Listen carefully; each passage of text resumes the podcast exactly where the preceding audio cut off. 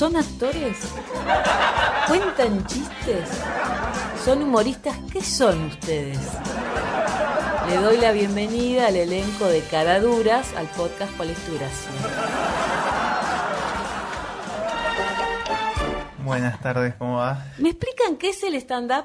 No somos actores, sí contamos chistes o, o intentamos hacerlo. Sí. El stand-up va a tener su, su concepto teórico según la Real Academia tal vez. Para cada uno de nosotros va a ser algo totalmente distinto. Para mí personalmente es... ¿Vos eh, quién yo sos? soy Ariel. Total, ¿cómo le va? Nos ¿Qué damos la ¿Cómo le mano. va? Eh, para mí el stand-up es poder encontrarle la parte más histriónica o jugar con la exageración de algunas situaciones y a través de eso tratar de causar gracia o llegar a, a generar la risa en el público. Que es distinto al que se para contar chistes, como era el caso de El Negro Álvarez, el Flaco Pailo, y otro tipo, es otra cosa. Y mucho tiene que ver la dramatización que uno lleva adelante para contar esas situaciones ¿Y el resto qué opina? Eh, bueno, hola, yo soy Gregorio, Gori. Sí, la definición que dio Ariel es esa la de stand-up. Yo creo personalmente que en el stand-up eh, medio que se vale todo. Somos un poquito ahí, hacemos un poco de acting, un poco de humor, chistes, somos humoristas, pero yo creo que se vale todo. Bueno, hola, yo soy Ezequiel, pero me dicen Checo. Me dicen Checo porque cada vez que me subo al escenario la, la gente me dice, che, contate uno que dé gracia. Eso no es stand-up, eso es un chiste. El stand-up en sí es contar cosas que nos pasan a uno, eh, donde la gente se puede ver reflejada. El humor es no es malo, es negativo. ¿Qué quiere decir esto? Que uno no se ríe de las cosas positivas. Pues yo te digo, eh, Mari, sabes que la quiero mucho a mi novia, es hermosa. No te da gracia. En cambio, si te digo lo corto que me tiene mi novia todo el tiempo, ahí sí te va a dar gracia. Entonces, Ya me, ya me causó gracia. Ah, eso, sí, verdad, es verdad. eso es lo, acá- lo- lo que le hablamos o lo que le llamamos negativo del humor, digamos. Uno se ríe, obviamente, como en medio de la desgracia ajena, por así decirlo. Entonces, bueno, desde ese lado va el, el stand-up en una suerte de premisa, remate, premisa, remate. La premisa es lo, el componente, digamos, real. Y el remate es esta cosa desopilante que en un punto te hace generar la risa, digamos. Che, y ustedes son como parte de, eh, de la historia del... O sea, porque stand-up en Comodoro, creo que son los primeros, ¿no? O sea, que van a pasar a hacer historias y esto continúa. tenemos el, el- el honor o la, o la alegría de ser, sobre todo la primera compañía de stand-up. Seguramente hubo y hay más gente que hace stand-up, pero no hay este producto organizado. Nosotros somos eh, tres que mm, trabajamos para hacer una sola cosa, para llevar una propuesta que tiene esta mixtura de tres, eh, tres actores sobre el escenario en tiempos distintos, lo que hace que el show sea distinto en el sentido de que en un show hay como tres mini shows incluidos. Sí somos la primera compañía de stand-up, eh, creo que de la región, y estamos trabajando para sacarle jugo a eso o para hacerlo crecer. ¿Qué experiencia en escenarios tiene cada uno, si es que la tenía? ¿Cómo fue que se encontraron los tres? Yo vengo del palo de la música de, de muchos años y sí tenía... eh, Ariel. Ariel, hola, ¿qué tal? Eh, hola, soy Ariel. Sí llevaba experiencia relacionada con, con la música y con alguna actuación eh, con el coro polifónico, que también fui parte y demás, pero eh, es totalmente distinto la experiencia de hacer eh, música en grupo a estar solo Bien, sobre paraditos. el escenario. ¿Y ustedes? Bueno, yo conecto mi experiencia con la nuestra. Yo arranqué en 2017 por una cuestión de que yo trabajaba en ese tiempo en Telefe, en la tele básicamente, y yo lo que quería era guionar y aprender a hacer humor, porque había muchas cosas que eran en programas tipo la peluquería, cosas que tenían que ver con humor. Yo, bueno, quiero guionar mejor. No sé si era mi intención ser estandapero en sí. Hice un curso de cuatro meses, eh, me gustó, hice como un material eh, medianamente sólido para lo que era el curso y tuve la suerte de presentar lo, lo que es la muestra que generalmente tienen todos estos eh, estas escuelas y después tuve la suerte de pasar por Paseo de la Plaza y algunos bares de Palermo. Yo, bueno, estuvo divertido y volviendo acá, ah, como perdón, voy a toser porque como que no- No importa, ¿esto se edita o lo dejamos? Ahí vuelvo. Volví acá, volví a, a hacer teatro en el, en el Teatro Dislocador. Y ahí lo conocí a Gori. Yo la verdad no tenía ni pensado volver a hacer stand-up. Eh, pasó que él estaba organizando en lo que es la- el auditorio del Cultural un show de, de stand-up. Tenía cierta gente como metida, comprometida por un viernes a la noche. Y un viernes a la mañana me, me dice, che, se me bajaron todos, no tengo a nadie. Si vos tenés, si- si vos tenés un monólogo... quedó otra. o él se acordaba que en una clase yo dije que había estudiado stand-up. Eh, salí porque no tengo nadie. Yo, bueno, busqué, me agarré un disco del año del pedo lo, me fijé dónde estaba el monólogo, lo encontré, porque que ni estaba. Lo encontré, lo corregí políticamente, porque cambia, digamos, el humor de año a año. Me traté de recorrer toda la rutina para esa noche. Fue la primera vez que volví después de mucho tiempo a hacerlo. Es más una cuestión de este que es muy insistente. Vamos a hablar con Goria. Y ahí volvemos. Cuando me tiento por ahí no sé si voy a poder hablar, pero Checo me hizo acordar de algo, de esa, de esa noche que eh, habíamos conseguido un lugar en el auditorio del cultural y éramos como cinco o siete y faltando un día dos se me bajaron como tres o cuatro. Imagínate que acá no existe el stand pero pero bueno, nos fuimos convocando y bueno, ahí Checo ahí nos dio una mano que en dos días lo repasó no sé en cuánto, tuk tuk y después nos pasó que eh, una de las chicas que se bajó, me yo tengo un amigo que le gustaría ser un camionero. Bueno, el camionero lo conocimos ahí a las nueve, diez minutos antes de empezar el show, o sea... Así empezó el stand-up acá, ¿no? Encima, Gori tiraba el camionero como que lo conocía. Él conocía todo, era tipo todo bolazo. Por eso son unos caraduras. ¿Qué es lo difícil del stand-up? Porque esto es algo hablamos hace un ratito, ¿no? Vos estás con una banda y tenés a tus compañeros. Estás, suponete que sos actor y estás haciendo una obra de teatro, tenés a tus compañeros o estás solo en el escenario, pero creo que a veces la cuarta pared de alguna manera te protege del público, ¿no? Bueno, sí, serás mejor, peor actor, esa noche te fue más más o menos re bien, pero está la cuarta pared donde vos no haces contacto con el público. Y ustedes acá necesariamente tienen que hacer contacto con el público. ¿Cómo es eso? Exactamente, ese es el tema, digamos, de la dificultad del stand-up, es enfrentar gente. Decir, bueno, si te vienen a ver a vos, ponele medianamente, bueno, muchas veces son amigos, familiares, eso se hace un poco más fácil tal vez. Pero igualmente, uno no puede eh, dejar de, de ver siempre el cagazo, sean dos, veinte o mil personas. Vas a salir con adrenalina igual. Creo que lo, uno sube y aparte está contando algo como muy propio de uno. Entonces hay una parte que también es vulnerabilidad, decir, che, a ver si yo estoy loco o realmente alguien se va a reír de esto. Y nunca sabes qué va a pasar, nunca sabes qué, con qué te vas a encontrar del otro lado. Entonces es un, como un salto al vacío en muchos, en muchos shows. Yo creo que tiene que ver... Eh, Ariel. Acá es que digo, hola. Eh, cuando, por ejemplo, uno eh, hace música, termina una canción hizo y la gente aplaude. Le haya gustado o no, la gente aplaude porque así funciona la mecánica de un show de música. En la mecánica del stand-up, uno escribe esperando que en determinados momentos la risa llegue. Pero hay veces que la risa o llega antes o no llega y uno tiene que seguir transitando el camino que decidió escribir sin que eso te afecte demasiado, porque tenés que seguir. Lo difícil es que la devolución del público es absolutamente espontánea. A diferencia de la música, que puede ser buena o no, pero cuando la obra termina, la gente aplaude. Mucho poco, no importa. ¿Y vos, Gori, qué, qué mm, formación, digamos? Ariel, banda musical, acá Checo, eh, bueno, trabajó en Telefe ya con algo. ¿Y vos qué? Porque vos sos de seguridad e higiene. Sí, yo soy, eh, ¿cómo se dice? Desinformado. Nada, no. Un día. Autodidacta. Un día mi hermano se enteró que daban un curso acá en Comodoro y me mandó, así obligado. Me dijo, eh, vos tenés Tenías así algunas inclinaciones artísticas. Él veía en mí. Ah, se hacía.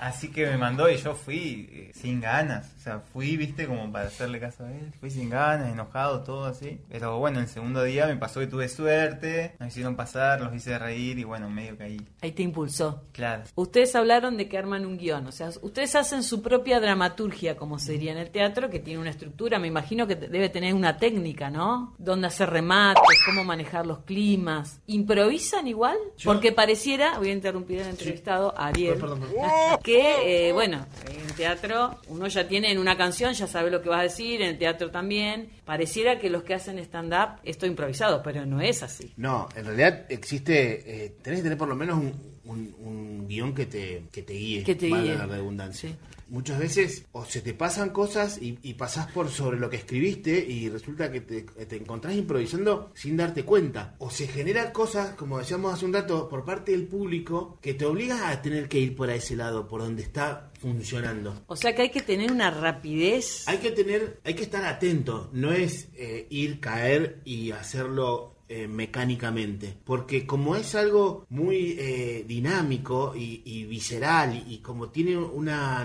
naturalidad, hay que estar atento a cómo se comporta la otra parte y ver dónde va funcionando. Porque si vos venís hablando o tocando una temática que se supone que funcionaba y no funciona, tenés que salir de ahí y irte para otro lado. Y caso contrario es que si funciona, saber hasta dónde agotar el recurso. ¿Y ustedes suelen hacer preguntas al público? ¿Los hacen? ¿Están cancheros como para hacerle preguntas y, y tomar esas cosas? Sí, o sea, a veces nos pasa de que ya vamos con las preguntas pensadas y con respuesta positiva, negativa, Son neutra. tipo videntes. Es- Está medio, o sea, vamos como medio preparados, pero también, también nos jugamos a, a lo que pasa en el momento. A mí me pasa dos casos puntuales, por ejemplo, yo tenía un monólogo que era del Mundial de Qatar.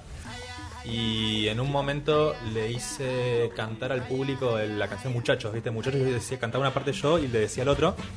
Y viste que la canción esta de Muchachos mutó, pues bueno, tenemos campeón del mundo por suerte. Y eh, hay unos que decían, eh, quiero ganar la tercera, y el otro, ya ganamos la tercera. Entonces, en un momento cuando estoy cantando eso, le paso el, el- el volumen, digamos, al público y dijeron dos cosas distintas y se entraron a cagar de esa, pues fue muy gracioso porque se chocaron entre ellos y ahí empezó a hacer preguntas, digamos, a ver cuál, o sea, cuál nos quedamos, con esta, con la otra. Esas son cosas que salen como en el momento y que hacen que sea más divertido el show y no lo, responde un poco lo anterior, ¿no? Que no estaba escrito. ¿Y qué temas tienen? Porque veo que los tres tienen perfiles diferentes. Gori. ¿Cuál es la onda, el perfil de Gori? ¿De qué hablo? ¿Ustedes me fueron a ver?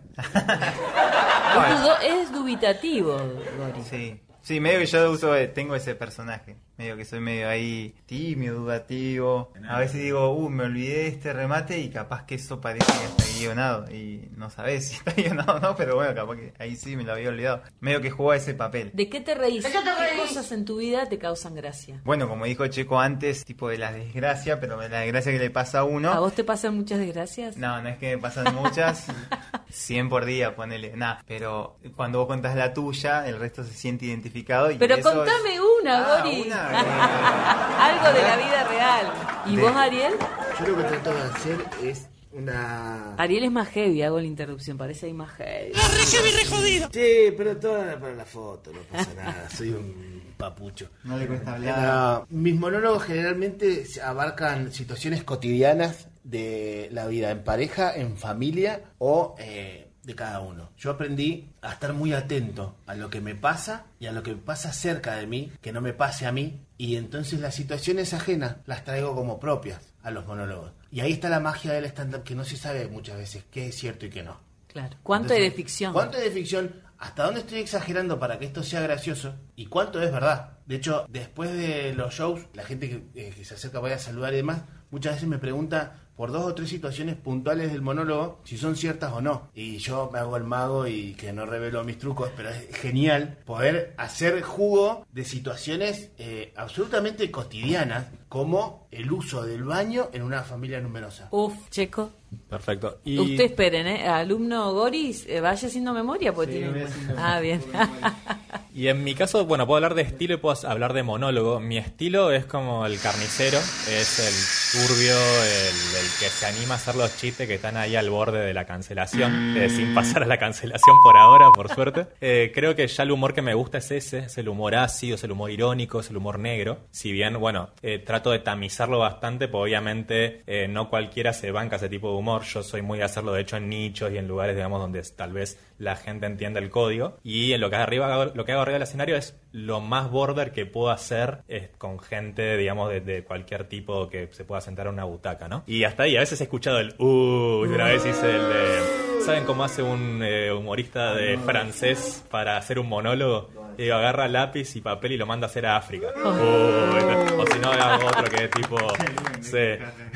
Me pasó muchas veces, Valdés. Eh, bueno, me enojé una vez con mi abuela que estaba en el hospital porque se confundía que yo eh, iba a estudiar publicidad y ella decía policía. Y para que no vuelva a cometer el mismo error, le desconectó el respirador artificial. Es como esos chistes que son como al borde de lo, de lo oscuro. Y lo que es monólogo, la verdad que de todo. Yo, eh, la verdad que escribo, o mi premisa al escribir son cosas que me movilizan. Y porque las cosas que me movilizan hacen que yo tenga muchas aristas, ¿no? De, de poder irme por distintos lados. Entonces, en este último monólogo que hice en el español, eh, fue un monólogo nuevo que habla de mi carrera. Y eh, habla, creo que también identifica a quien elige una carrera eh, no convencional, ¿no? Y lo que la, o tu familia, los amigos o la sociedad piensan de un pobre boludo que estudia publicidad y no es médico. Digo, ese es la- la- el chiste, básicamente. Luego hablar de mi primer nombre que no me gusta, que justamente decís, bueno, es la, la actitud sobre lo que te pasó en la vida. Y bueno, le doy, le doy, le doy a mi nombre que es Natalio. Bien, Natalio. Pasale a ver, Gori. ¿Yo de qué hablo? Yo hablo, creo que hablo de todo un poco. Hablo de que, no sé, a veces la estoy pasando mal y voy a, a muchos psicólogos, cuento un poco de eso. ¿Es verdad? De- eh, sí, sí, es todo verdad. Lo que pasa ahí. quisieron? Estamos transmitiendo un mensaje de que por ahí me cuesta salir con chicas. ¿Con chicos? Eh, con- no, con chicos puedo. Ah, bien. Hablo mucho de ellos dos, Ah. me gusta hablar de ellos, que nos llevamos muy bien. ¿Y qué más? Después a mí lo que- vos preguntaste lo que me hace reír o que me causa gracia a mí, a mí es cuando pasa algo medio sorpresa, algo así, o cuando pasa algo medio incómodo, bueno, o medio tipo con contraste, eso. Él es como que es más dulce, así. él es que es el fanático de los, los, los nenes son fanáticos de él, ¿viste? Es el, el amigo de los nenes, ¿viste? Ah. Es el con el que se sacan el foto de los nenes. es él. ¿Y de qué se ríe el público comodorense? Yo creo que, bueno, como ser humano se ríe básicamente de toda vicisitud humana. Y por otro lado, creo que, el- y es un valor agregado que tenemos nosotros, que también lo hemos hablado antes, que nosotros hacemos humor de nuestra tierra patagónica, de nuestra ciudad comodorense. Sea, hacemos chiste con el chenque, de que te da media vuelta y te bajó la ruta a piedrazos. O hacemos chiste de Luque con Blas Palmeras, que lo vive haciendo Grego, por ejemplo. No sé, ya calculo que está al borde de la cancelación política en cualquier momento. Se pueden patentar, ¿no? Sí. O hacemos chiste con Charlie Amado, o hacemos chiste con las calles rotas. O sea, creo que gran parte de la- del éxito de nuestro monólogo es eh, trabajar con observaciones de acá, eh, cosas que conocemos los comorenses o los patagónicos o los chubutenses, ponele, sumado, digamos, a lo que es el humor general que cualquier ser humano se va a identificar, o argentino, ponele. Medianamente informado. Exactamente. Empatizan con la gente de alguna manera. Exactamente. Y creo que eso es una- un valor diferencial que tenemos nosotros como compañía respecto al show que viene de afuera, que te habla de calle corriente o cabildo o cosa porteña que eh, si no fuiste o si no la viste o la viste medio de costado alguna vez que fuiste a Buenos Aires, no sabes ni de qué te estás riendo. ¿Y ustedes se juntan para.? ar- O sea, los guiones son personales, ¿no? Pero después, ¿cómo es? Porque son una compañía. Me imagino que esto de concepto Sí. de compañía es juntarse, cómo ensayan. Hola, soy Ariel. Ah, otra vez. Eh, Hola, Ariel. Sí, lo que, lo que tiene caras duras de atractivo Caraduras. es eh, esto de que cada uno, durante el ratito que está sobre el escenario, plasma su mundo. Buscamos, sí, poder generar eh, algún acto o alguna participación entre los tres. En, en mi caso, yo no lo puedo ensayar al monólogo. No lo puedo ensayar delante de nadie porque me da mucha vergüenza. ¿Pero y qué lo haces? ¿En Solo. tu casa? Ah, Solo. te mirás al espejo. Sí, solo y pocas veces porque cuando lo hago muchas veces me parece cada vez menos gracioso y entonces le empiezo a sacar cosas. Mientras Gori se ríe, Ariel cuenta lo que le pasa. Claro, es es que como yo soy, por así decirlo, autodidacta, hay un el sistema de repetición a mí no me sirve, me es contraproducente, porque cada vez que más ensayo el monólogo, peor me parece. Entonces decidí no ensayarlo demasiado porque no me sirve. Sí, lo que pasa que a veces, mu- muchas veces, bueno, lo que decimos lo escribimos nosotros. Y si es algo que inventamos nosotros o nos pasó, es como que ya tenés que acordar el tema y por ahí después eh, con ese tema contás la historia y ya va a ser gracioso. Para así. No sé, yo lo miraba a él, por ahí me causa gracia y me río un poco. O sea, capaz que la forma de contarlo, eh, ya de ahí no hace falta que te las sepas de memoria, por así decirlo. ¿Pero no se ajustan cosas entre ustedes, por ejemplo? Sí, no, nos tocamos los monólogos, así que los, los ponemos a la mesa y, y que lo podamos ver entre los tres, sí. Eso lo hemos hecho. Eh, Gori ha ensayado mientras armaban la técnica del español con gente alrededor y él con el microfonito parado y él ensayaba sus líneas. Yo me tenía que ir eh, a una esquina re lejos donde nadie me, me vea y, hacía lo mío. Pero sí, eh, después de un par de veces, sí pusimos la mecánica de decir, che, mira, tengo esto, ¿qué les parece? O que sí o que no. Le gusta hablar a Checo, ¿no? Todos hemos eh, aportado eh, humor o ajustes también a los monólogos del resto. Creo que también ese es el sentido de, de formar una compañía, digamos. Tal cual. Y sí, incluso cosas que han pasado de un momento para otro. También me acuerdo el día del, del español. Arranco diciendo que justamente esto que te contaba recién, ¿no? De que yo soy el más cerca de estar de ser cancelado, yo soy el más turbina. Y él me dice, che, vos sos el más turbina de, de masturbado, básicamente. y claro, dice- me dice, hacer, hacer el gesto. Yo digo, pará, es buena. Y era, a ver, era el, el, el, arranque de mi monólogo. O sea, le estoy dando casi a un chiste de él el protagonismo principal, el, inicio de mi monólogo. Pero lo voy a hacer igual, porque me gusta el chiste, creo que suma. Y salió, y lo, o sea, lo pensé a la, con él a las 12 del mediodía y a las 9 de la noche salió el chiste. Y funcionó muy bien, por suerte. ¿Y cómo es el desafío? Porque ustedes están como en el circuito independiente, ¿no? Y se han ido animando a, bueno, de una sala chiquita a un español. Eh, es todo un desafío, ¿no? Desde de lo artístico y también desde lo profesional, de decir, che, me banco y me voy a una sala más grande. Creo que bueno, acá el señor Ariel tal vez sea el, como el más... El bancario. El bancario sea el más impulsor de, de pensarlo en grande. De hecho, nosotros dos, creo, faltó esa parte, creo, al principio del tema de cómo arrancó, que de hecho, bueno, veníamos de esta anécdota de juntarnos con Grego y otra gente random en el, en el cultural.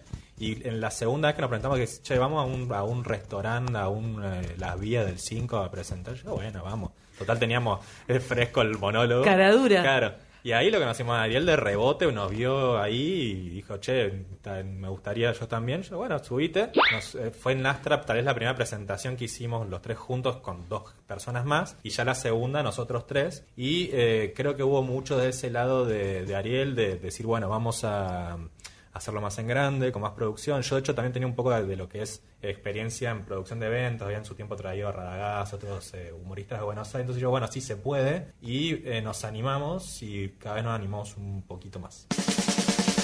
¿Cuál es el desafío de Caraduras? El desafío de Caraduras es primero cuidar lo que estamos logrando, porque francamente, y retomando un poco lo que decía Chico, eh, la búsqueda de hacer las cosas bien es una bandera que hay que sostener. Eh, y no es fácil cuando, sobre todo hoy, la cultura es más de lo, de lo chato, de lo fácil o lo, de lo inmediato.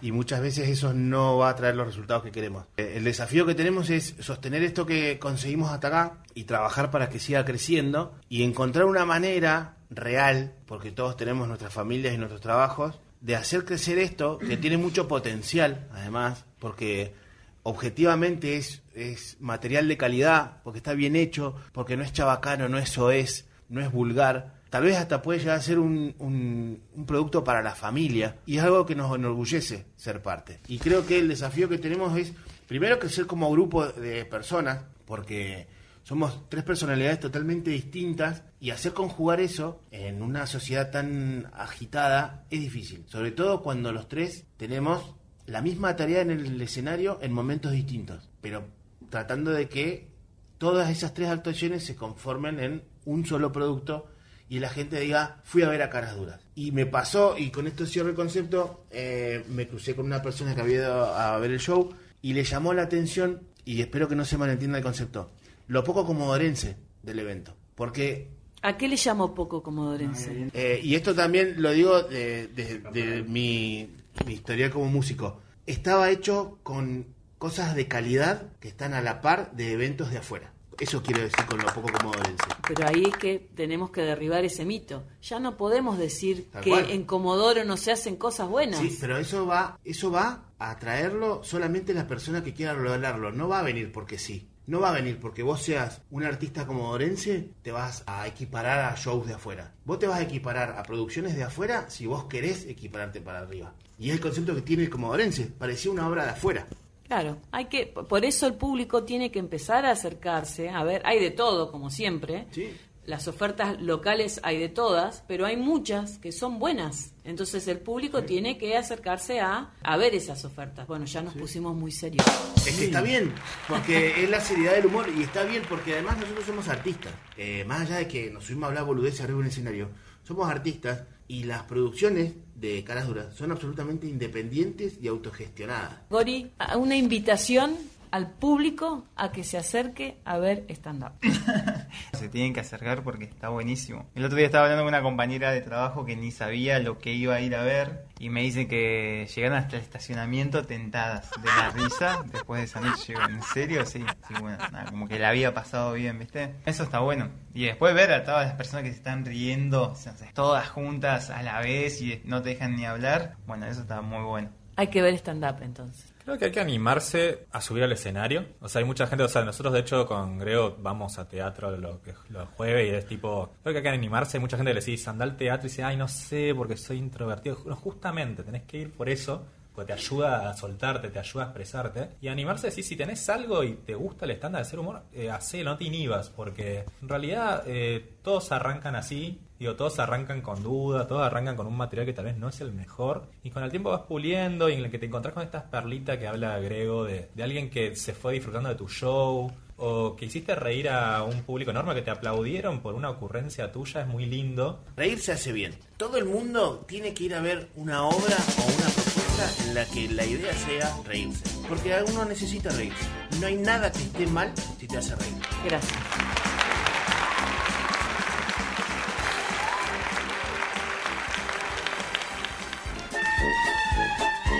Este es el podcast Contame vos qué gracia tenés. Soy Mariela Garolini. Seguime en www.adnsur.com.ar.